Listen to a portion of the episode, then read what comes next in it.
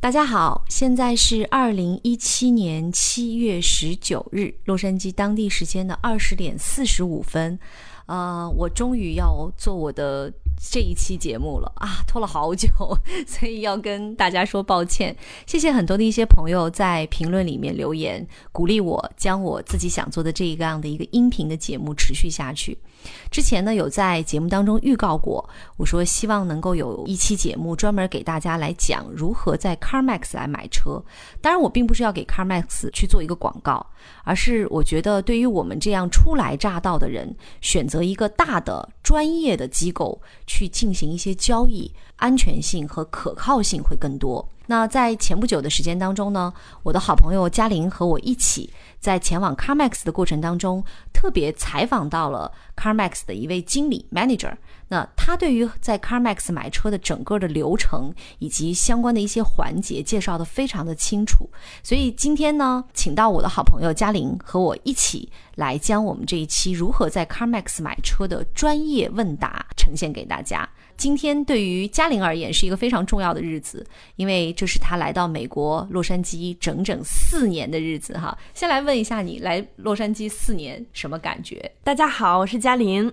就是感觉到啊，这个时间真的是恍惚一瞬间。我我看到我的 Facebook 提醒我说，在三年前我发布了一周年的纪念的这样的一个呃状态，所以今天就提醒到我啊，原来我已经来到美国四年了，感觉还是很不一样的。其实嘉玲当初呢也是学播音主持出身的，所以在国内当时也应该是可以找到一个还不错的职业。来到了美国，变换了一种身份。你自己最大的感受是什么？值得吗？这四年的时间和光阴的付出，对于我个人来言，我觉得出国留学、出国生活，甚至移民，都是一个人生非常非常重要的一个事情。首先，还是要了解清楚自己。我觉得，对于我来说，当年在二十五岁华丽转身，直到今天，我辛苦过，孤独过。呃，受挫过，也非常开心、幸运过。对我来说，整体我是非常满意的。我对我做的这个决定，还是觉得嗯，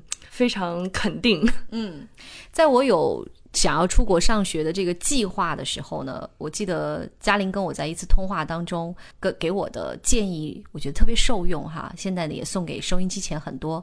呃，想要转身但是还没有临门一脚的那些朋友，就是无论如何，你所有的经历都是值得的。也许痛苦、孤独、受挫、失败，但是当你有一天回头去看这一段经历的时候，都是值得。嘉玲是来到洛杉矶有四年的时间，我们是差不多一个半月的时间。在这一个半月的时间当中，我感受到了差异。这种差异来自于文化，来自于你们对于世界观和价值观的不同。就是因为这种差异，让你在新鲜当中能够看到真实的自己。我觉得来到美国之后，我最大的感受是我比以前包容了，而且我比以前更加。有界限感了，我可能会说 no。那以前在中国的时候，我可能就不好意思啊，或者是人情过于繁重。那来到美国之后，我觉得慢慢慢慢你会学会了 share 账单，你会学会了对不必要的一些事物或者是一些要求，你可以坚决的说 no。生活会更自我一点，所以我相信无论怎样，改变都是最重要的，而改变的过程当中一定是有收获的。是的，嗯，好了，那拉回来要来说说 CarMax 了哈。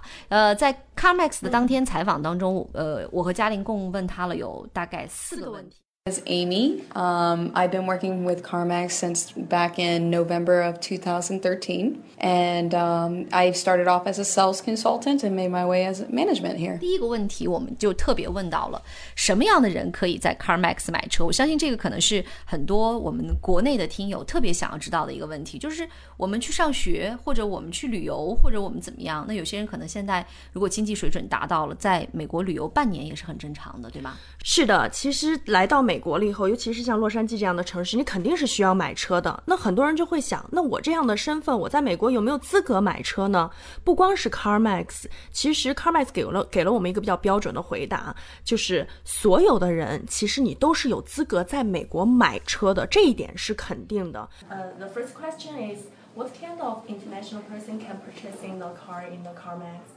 Yeah, um, so anybody can purchase a vehicle at CarMax. Now, there are some qualification when it comes to financing.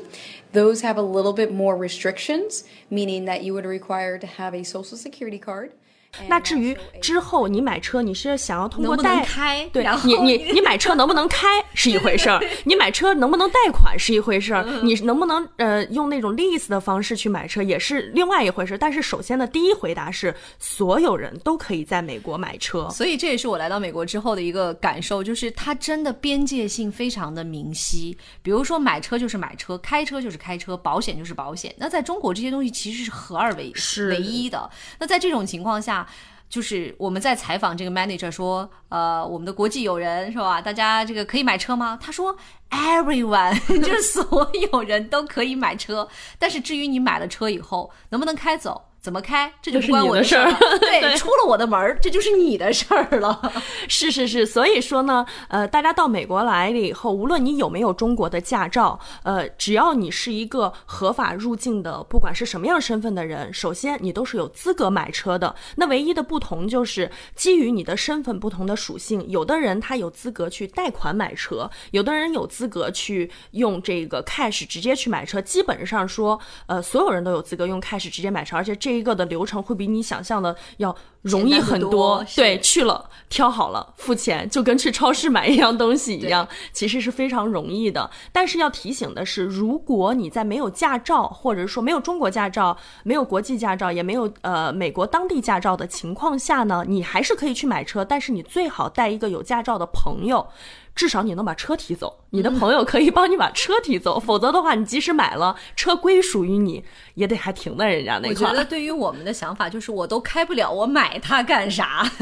但是在美国这边，其实还是他会给你这样的机会，就是我你资格我还是给你有的。但是至于你买了车，你是为了看还是为了开，这个是你的事情。对对对，你像比如说我们现在的一个同学哈，因为他年龄比较小，不足十八岁，他还没有驾照，那他想买辆车，后来他就决定呢，说我买车，但是我有驾照的好朋友你来开车，就是相当于我雇了个司机，我买车雇了个司机哈，就是我买了个车，我没有驾照，我也不能开车，那你开，我要去哪你就载着我去哪，当然这是一种方式，这个很少见。对，但是至少这个事情可以在美国发生。我觉得在中国，咱们就会很少会去听到有这样子的事情发生。对我买车，你开车哈，就是反正我们共享一辆车。是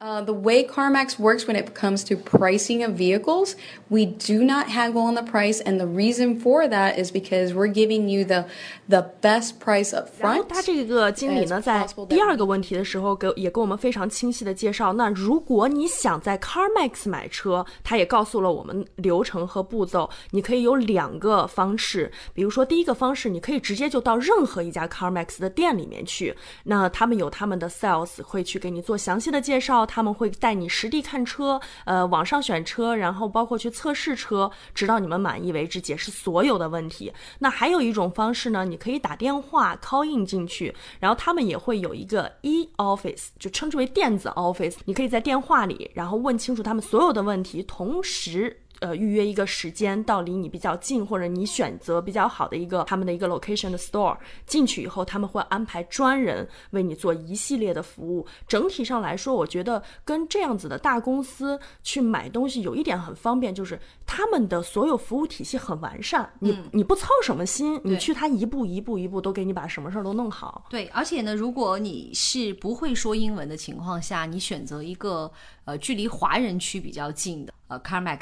那可能就会有一些会华语的工作人员来帮你做解释。你像我们上一次去看车啊、我们那个同学就说我英文不好，你给我找一个会说中文的。他们跟中国的销售不一样，中国的销售大概就是我接了你这一单，因为我要拿你这一单的提成，所以呢，我就会把你盯死，是吧？对，我不愿意让我其他同事把你这单抢抢走。但他们这儿不是，他就会说哦，好的，没有问题，您稍等一下，我马上给你找。我觉得其实这个可能跟国内的销售会有不同。对于他们来说，提供更好的服务比他们那一单提成要重要的多，而且他们不是刻意的，你能从他们的肢体表现，他们非常自然，很随意，对对对他们就是 OK 没有问题，那我就给你去提供拿拿出我最好的服务给你，那可能就提供更适合你的人。那天很让我感动的是，我们其实是在停车场跟他说的这样的一个要求，说我们希望有一个中文的服务人员。那这个工作人员几乎走了半个停车场，然后走到办公区域，给我们找了一个会说中文的服务人员。所以我觉得，其实在这里大家不用太过多的担心语言的问题。当然，如果你像我们这样来游学，或者说来这个访问学者，类似于这样的身份来留学，如果听了这期节目，你可能就会更加有信心的去选择一个车辆。那我建议，如果你不懂车，最好还是选择就像嘉玲所说的，服务体系完善，并且比如说在购买、退换、维修方面能够给予你更多支持的这种大型的连锁来买会比较好。那小公司也 OK 啊，但是可能。呃，出了问题之后，你所面临的困难也会更多一点，因为它会更标准化。There's a lot of equities with CarMax. So one of the equities that we just mentioned is the five day money back. So the five day money back starts the very next day of the purchase. And what we want to do is that we want to show you that we stand by our 125 point inspection on each of these vehicles by providing you that ability to return the vehicle if it's not the quality vehicle for you. 他当时在问题当中也给我们提到了关于这个质保啊、维修上面的问题。像 CarMax 这种大公司呢，它会有一个从你买车的第二天算起五天无条件退换，无论是你不喜欢了，或者是这个车有了一点问题，或者是即使没有问题，就是无任何理由，你可以直接拿回来退、退换都可以。对我们之前有听过说有留学生呢就开三天。啊，比如说我今天想开个野马，哈，我就开了三天，三天之后呢，开回 CarMax 说我不喜欢这个车，这车有各种各样的问题，那他就会立马给你换一辆。那只要差不多同等价位的情况下，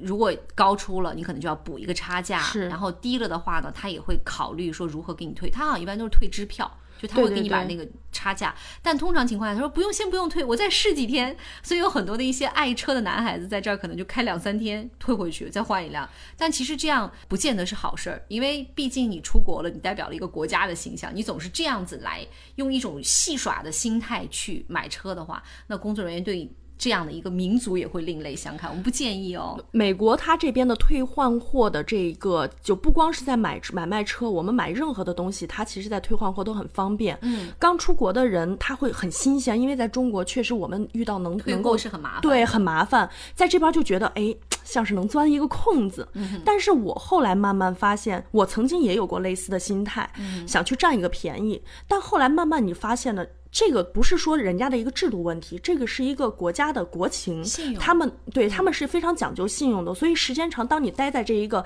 大环境当中，时间长，你会觉得我没有必要去钻它这个空子，因为它的设置不是为了让别人钻空子，它其实为了提供更好的服务。如果你不断的去破坏它，那这个方便可能也也有一天它就不会变得很方便了。对我们前两天就感受了一下这个退换货的方便性，因为我们之前呢来到这儿之后，就在沃尔玛给可儿买了一个电动的转笔刀，那大概用了有一个月的时间，它就突然坏了，我们就拿去说尝试一下吧，因为已经快一个月了，我认为已经没有退换的可能了。但是我们当时去的时候，那个工作人员连检查都没有检查。就说好的，请把你的银行卡给我。他就扫了一下那个二维码之后，这个钱就已经到我们的账上了。所以他的这个退换货在美国还真的是非常的方便。是的，他所有的时候你在购买，他都一定会有一个 return policy 或 refund policy，就是你退货或者是退款他的这一个政策。所以基本上这一方面在美国它是非常完善的。对，但比如说有一些东西它不能退换，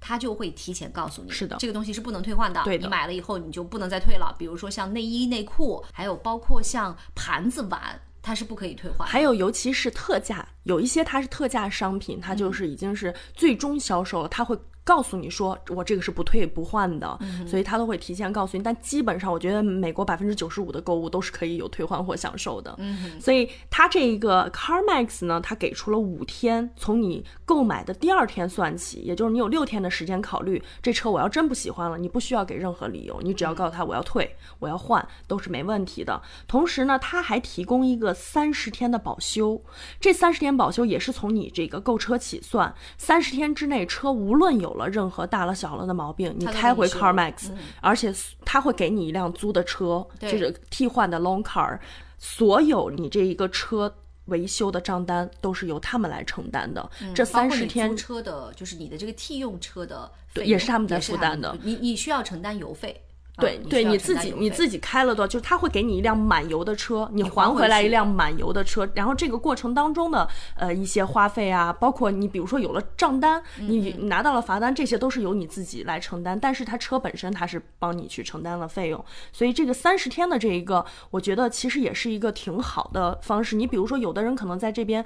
嗯，通过私人买车，嗯，那我相信你就很难在买完车，你说我这车真出点问题，而且最主要是，其实三十天当中，很多一些车的问题是不可能显现的，是大部分可能开个半年。或者是半年以上，你的车所存在的问题，它可能才会慢慢显现出来。其实三十天，我认为哈，大部分的车是不会出问题的。那我们的车在在三十天之内的确出了问题了，所以你们也体验到了怎么去拿了一辆那个租的车回来，然后去修车，然后我看他那个账单修下来也有小近一千美金，但是这个就是归属于 CarMax 承担，不会是在你们身上。对所以它这个还是体系非常完善，而且他们还有一个额外的，记不记得我们当时有一个 sales 不断的在跟我们讲关于它的各种类型的 warranty，、他们是。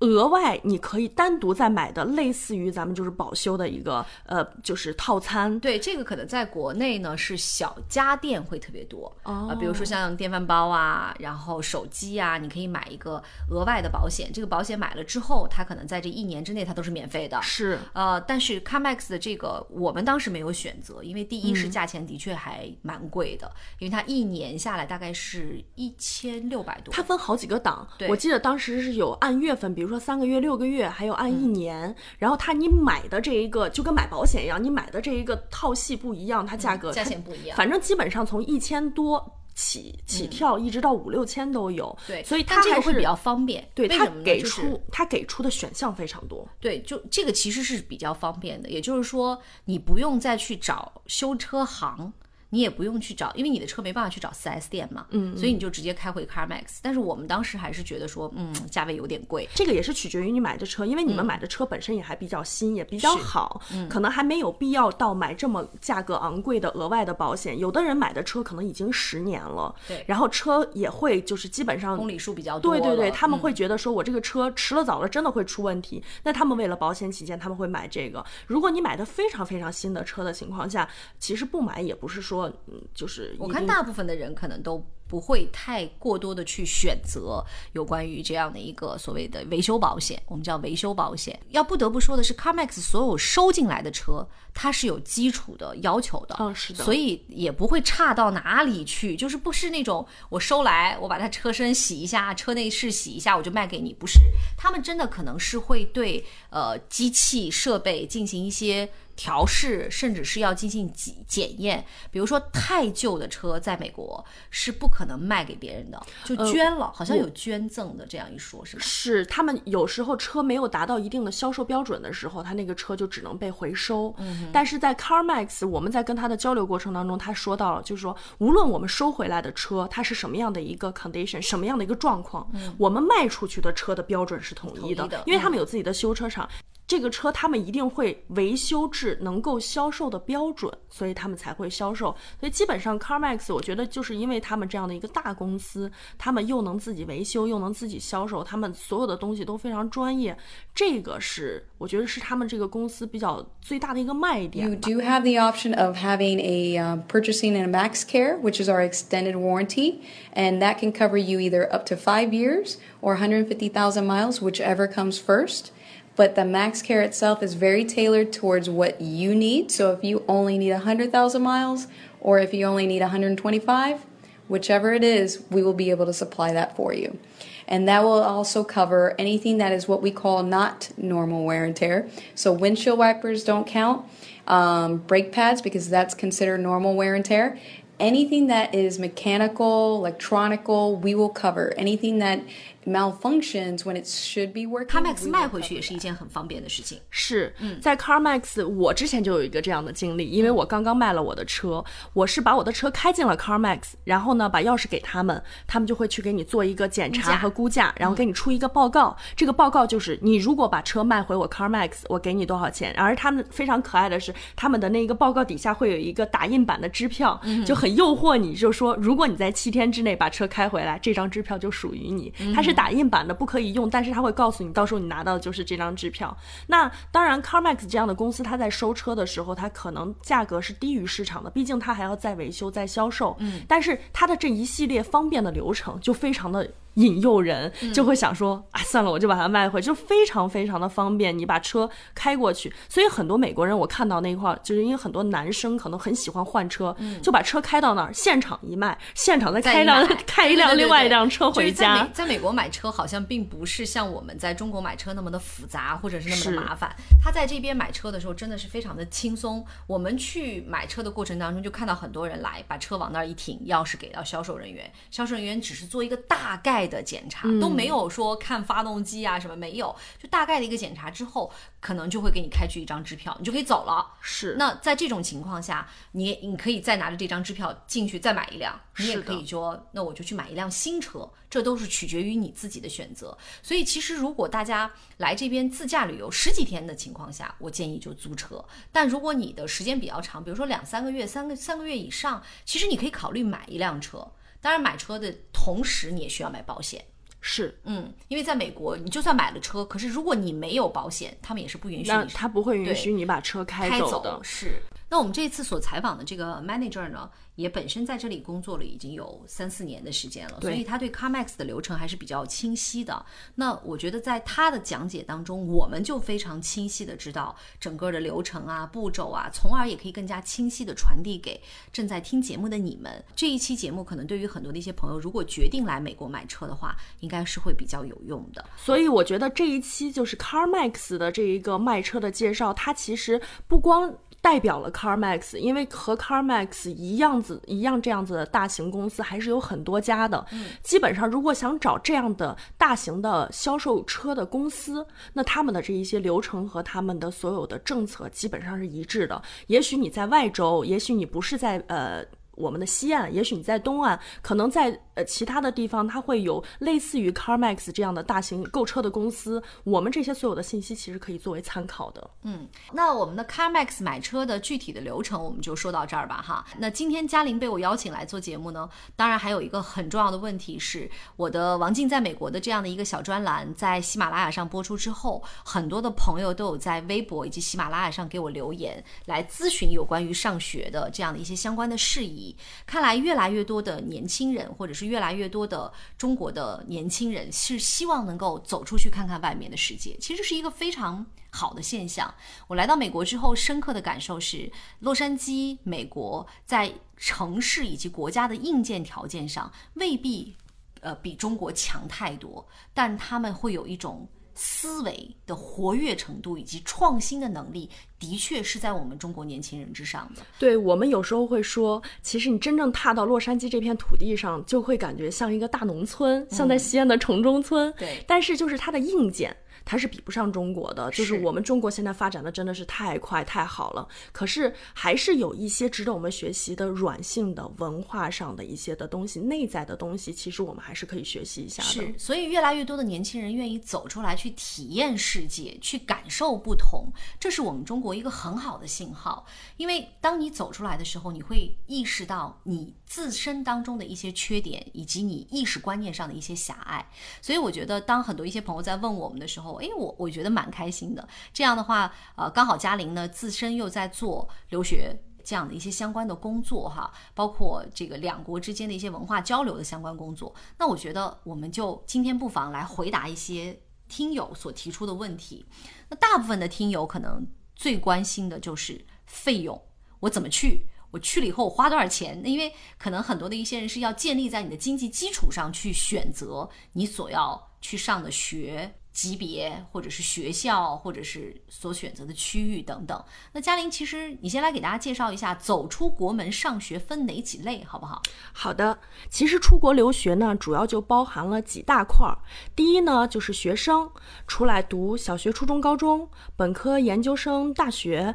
呃，博士后这些都可以。那还有一种呢，比如说出来读读语言，出来短期的，呃，想要有个一两年的一个深造镀金，然后还有就是一些，比如说语言的学习拓展，为了回去能够有更好的一个工作的晋升机会，基本上出来就是这样的长期和短期一个学习的过程。嗯，那其实呢，长期的学习的过程，可能对于比如说像中小学生啊、啊本科生、研究生可能会比较多一点。越来越多的中国的像我这个年龄，甚至比我再小一点的人，可能就是我，我就是为了要体验，我就是我并不是为了一定要拿到一个什么样的学位，我就是要体验是生活，感受不同。那与此同时呢，提高一下语言，因为毕竟，呃，语言的提升是有助于你走出去。你的生活半径会被拉长的，所以可能很多的一些朋友，比如说你家里的经济基础还不错，那中国现在越来越多的家庭经济基础，我觉得支撑你来这里上一年的语言没有任何的问题。那么在这种情况下，上语言就可能成为了很多家庭的一个特别重要的选择。对短期这一块出来留学呢，它其实呃主要就是我用一两年的时间来拓展一下语言，然后在学语言的过程当中呢，可能就是拓展了自己的视野，这样子会。对于我未来回去到国内的时候的一些工作的发展，或者是说未来的事业的发展，可能会有一些呃促进和这样的一个提升。还有一种呢，它是专业性的人才可能会出来进行一个证书课程啊，或者是一个短期的这样的一个学习课程，为了回去在自己的专业领域上有一个提升。所以无论是出来想要进行哪样类型的学习，得要先搞清楚自己的目的，然后就可以选择适合自己的留学方案。然后从而出来完成自己的留学计划。对，那有人就问了哈，就我有听友在呃评论里面问说，你们去呃上学是通过中介吗？呃，能不能够推荐一些中介？其实我要说，我们几乎没有找中介，因为 当时是嘉玲帮我们办了所有的流程，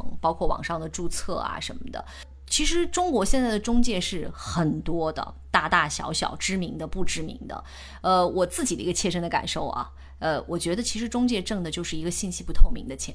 只是他知道的你不知道，然后你想知道的，他通过各种各样的方式和渠道，呃，搜集到，然后给到你，他其实挣的是这样的一个费用。所以你像我们同班的同学，就有来 USC 上 Language School，居然花三十万人民币的，这个我觉得 这太这就完全是被中介坑了，好不好？那所以其实对于这样的一个关于中介，嘉玲，你是在。呃，美国做中介，但你们公司在中国也有分部嘛？你来给大家讲讲，就是我怎么选择一个合适的中介。我们并不是说中介不好啊，或者说啊中介都都很坏，不是，而是说如何选择一个合适的。中介很重要，是的。其实我觉得中介的产生，或者说中介现在这一个发展行业的竞争，其实真的是有好有坏。好就在于它提供了很多家可以让你进行对比。同样一个问题，你问了十家不同的中介，你这样你心里会越来越清晰，你你的答案是什么？那这是它好的一面，不好的一面可能真的因为竞争的问题，信息不透明。我觉得真的是信息不透明这一块儿，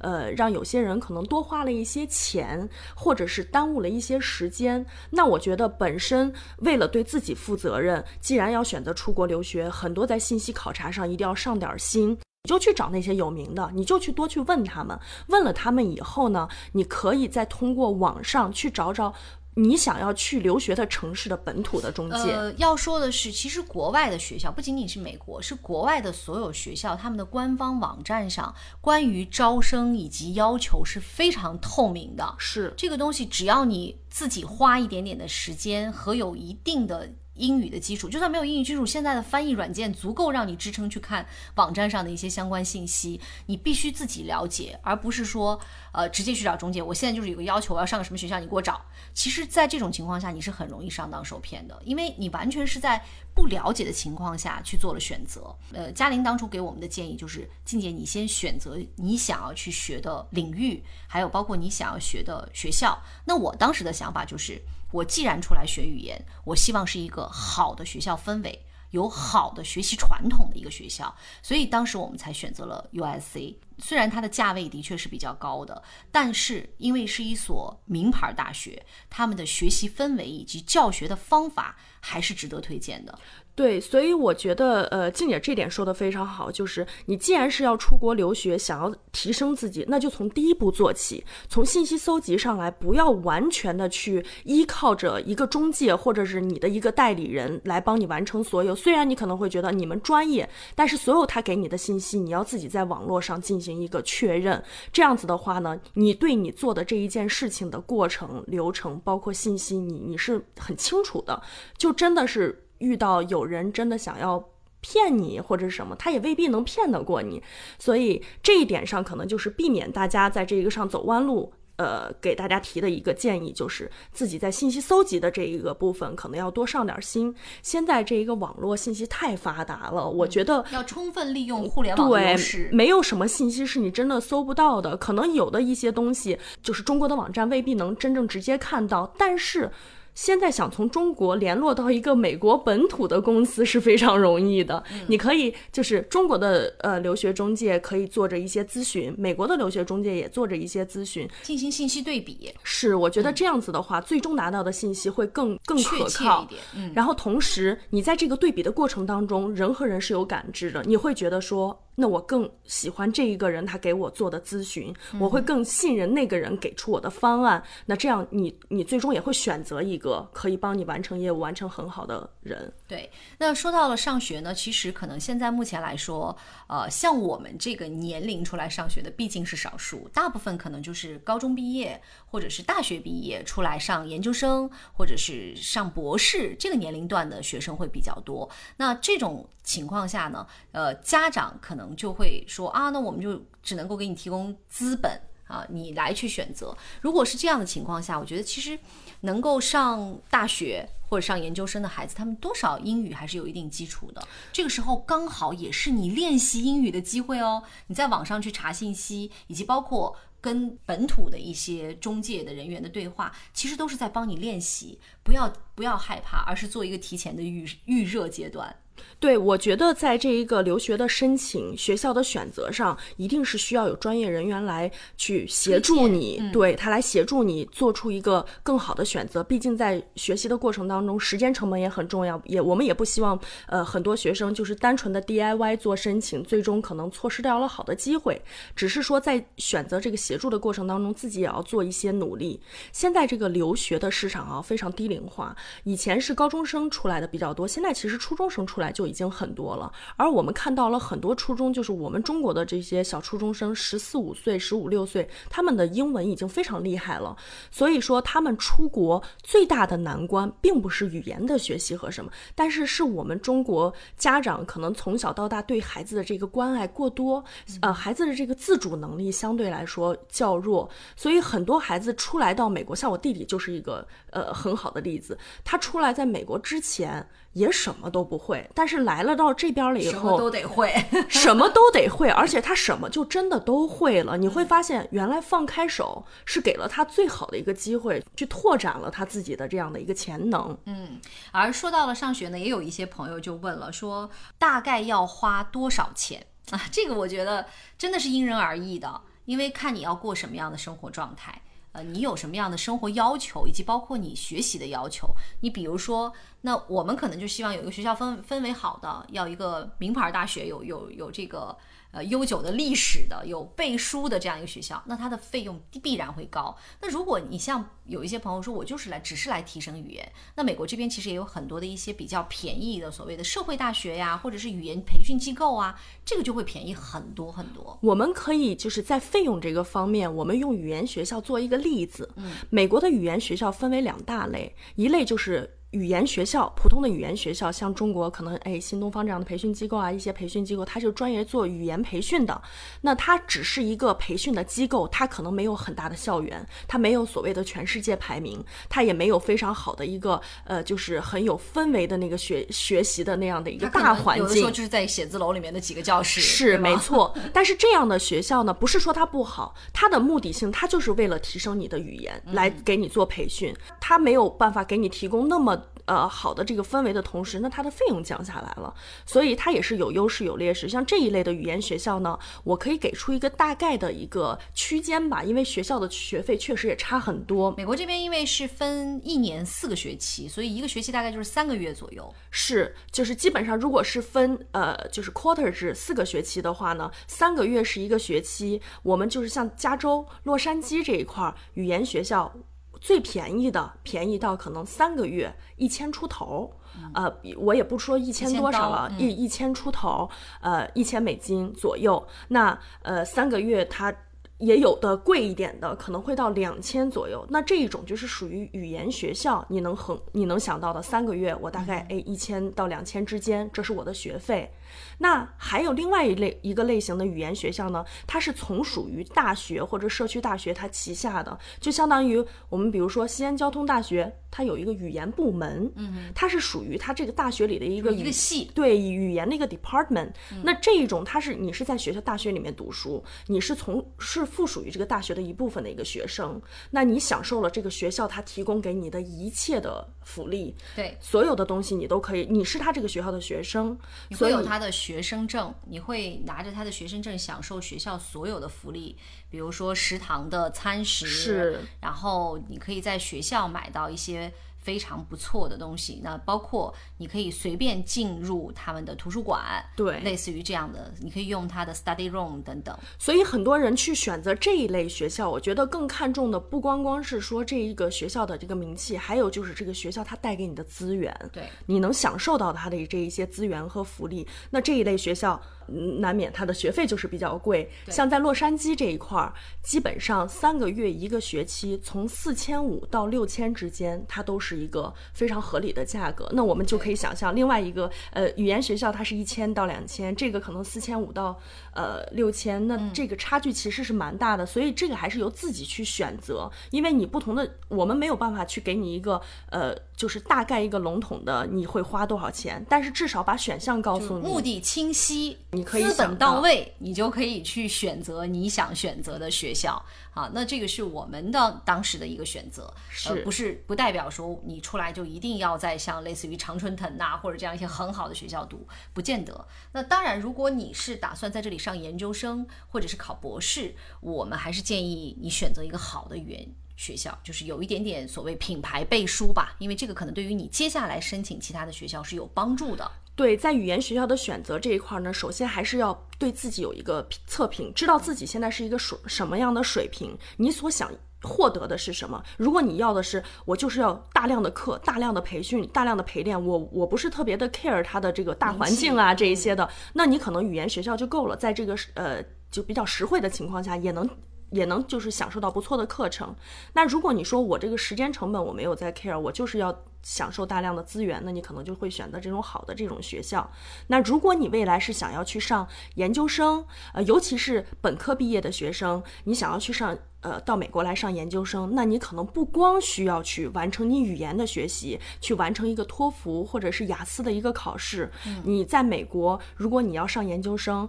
大量的专业是要求你有个 GRE 考试的，这就是研究生的入门考试。那如果你的研究生想要学商科，它是不一样的，它考的是一个 GMAT 的考试。所以，如果你想来美国上研究生，可就不光是要准备语言的部分了，那还有研究生这一块相对应的这个入学测试。有朋友就问我们说，你们是不是也要考雅思和托福？呃，首先上语言学校是不需要考任何的嗯托福和雅思的，因为你就是来学语言的嘛。那如果要是上研究生，那就必须要有托福或者是雅思的成绩。是的，这个而且每一个学校不同，每一个专业不同。那有一些专业它可能托福就要达到一百分以上，是有一些专业它可能就说啊，那你雅思大概呃六点几分、七点几分就可以了。它的要求是不一样的，所以上语言学校可能是更多的像我们这样的人走出来的第一步。走出来了以后，当你语言达到一定水准的时候，你才有可能和机会去申请更高级别的学位或者是学习的可能。可能对于大部分的朋友而言，想要出来去做一些体验感受，那么语言学校是你最好的选择，因为它也能给到你一个非常合法的身份，让你可以在这里长时间的停住、感受、体验。嗯，对于所有想出国留学的朋友，我可以给一个小小的建议，因为很多人在跟我聊天的时候会问到说：“哎呀，我就是有了这个想法，但是我就接下来不知道该怎么办，其实就是比较迷茫，不知道接下来的一个流程。”我会建议，当所有人有了这一个动了这个念想了以后呢，先冷静考虑，说我是不是已经做好准备，我的家庭、我的经济或者我现在现有的学习和工作，我是否已经做好了要出国留学？呃，花多长时间？出国一到两年啊，什么时候呃出来留学的这样的一个事情，如果一旦确定了呢，我觉得接下来首先就是找一个靠谱的机构，给自己做一个测评，然后呢，把你的目的、你的想法、你想达到的目标、你想获得的东西，清晰的告诉你的顾问，然后让他给你做一个专业的测评，给你出一个相应的方案。这个时候呢，你脑子就会很清晰。那我大概是要。怎么样去完成我的这样的一个想法？否则的话呢，嗯，就是直接上来就问到价格，直接上来就问到呃一些考试的内容，它可能会因为顺序的搞乱了，会打击到你的一些自信心。所以其实这个出国留学的这一个系统还是一个非常专业的一个过程，所以大家不妨多多的思考一下，然后做一些相关的，就是网上的一些信息搜索，然后咨询一下相关的人士。很多的一些朋友也在问我们如何来办理相呃这个出国留学的一些手续。我觉得这个可能要等到九月份嘉玲从中国回来之后，我们找一个机会好好的跟大家来说一说，就是呃办理的这个流程都是什么，要准备哪些材料，大概都怎么去办。我们是经历，而你是告诉我们需要去做什么，我们把它结合一下来告诉更多的一些朋友，给到大家一个更加准确和精准的信息。呃，希望大家可以在静姐的留言里面多多留言，多多提问。这样子的话，我会比较有一个思路去回答大家所有的问题。因为其实，呃，出国留学说简单，它的确不难；但是你说它非常的简单吧，它又是一个很系统的操作。我很难通过一两期节目去把所有的信息告诉大家。但是如果大家有一些非常具体的问题，那我就可以针对这些问题给出一些相应的专业的回答。对。呃，大家问我的时候，我通常都是哦，不知道哎，我 帮你问问。所以还好哈，身边有这样的一个好朋友，可以帮大家来解答这样的问题。好啦，那现在呢，洛杉矶时间已经来到了二十一点二十八分。我们今天的前半场呢，聊到了 CarMax，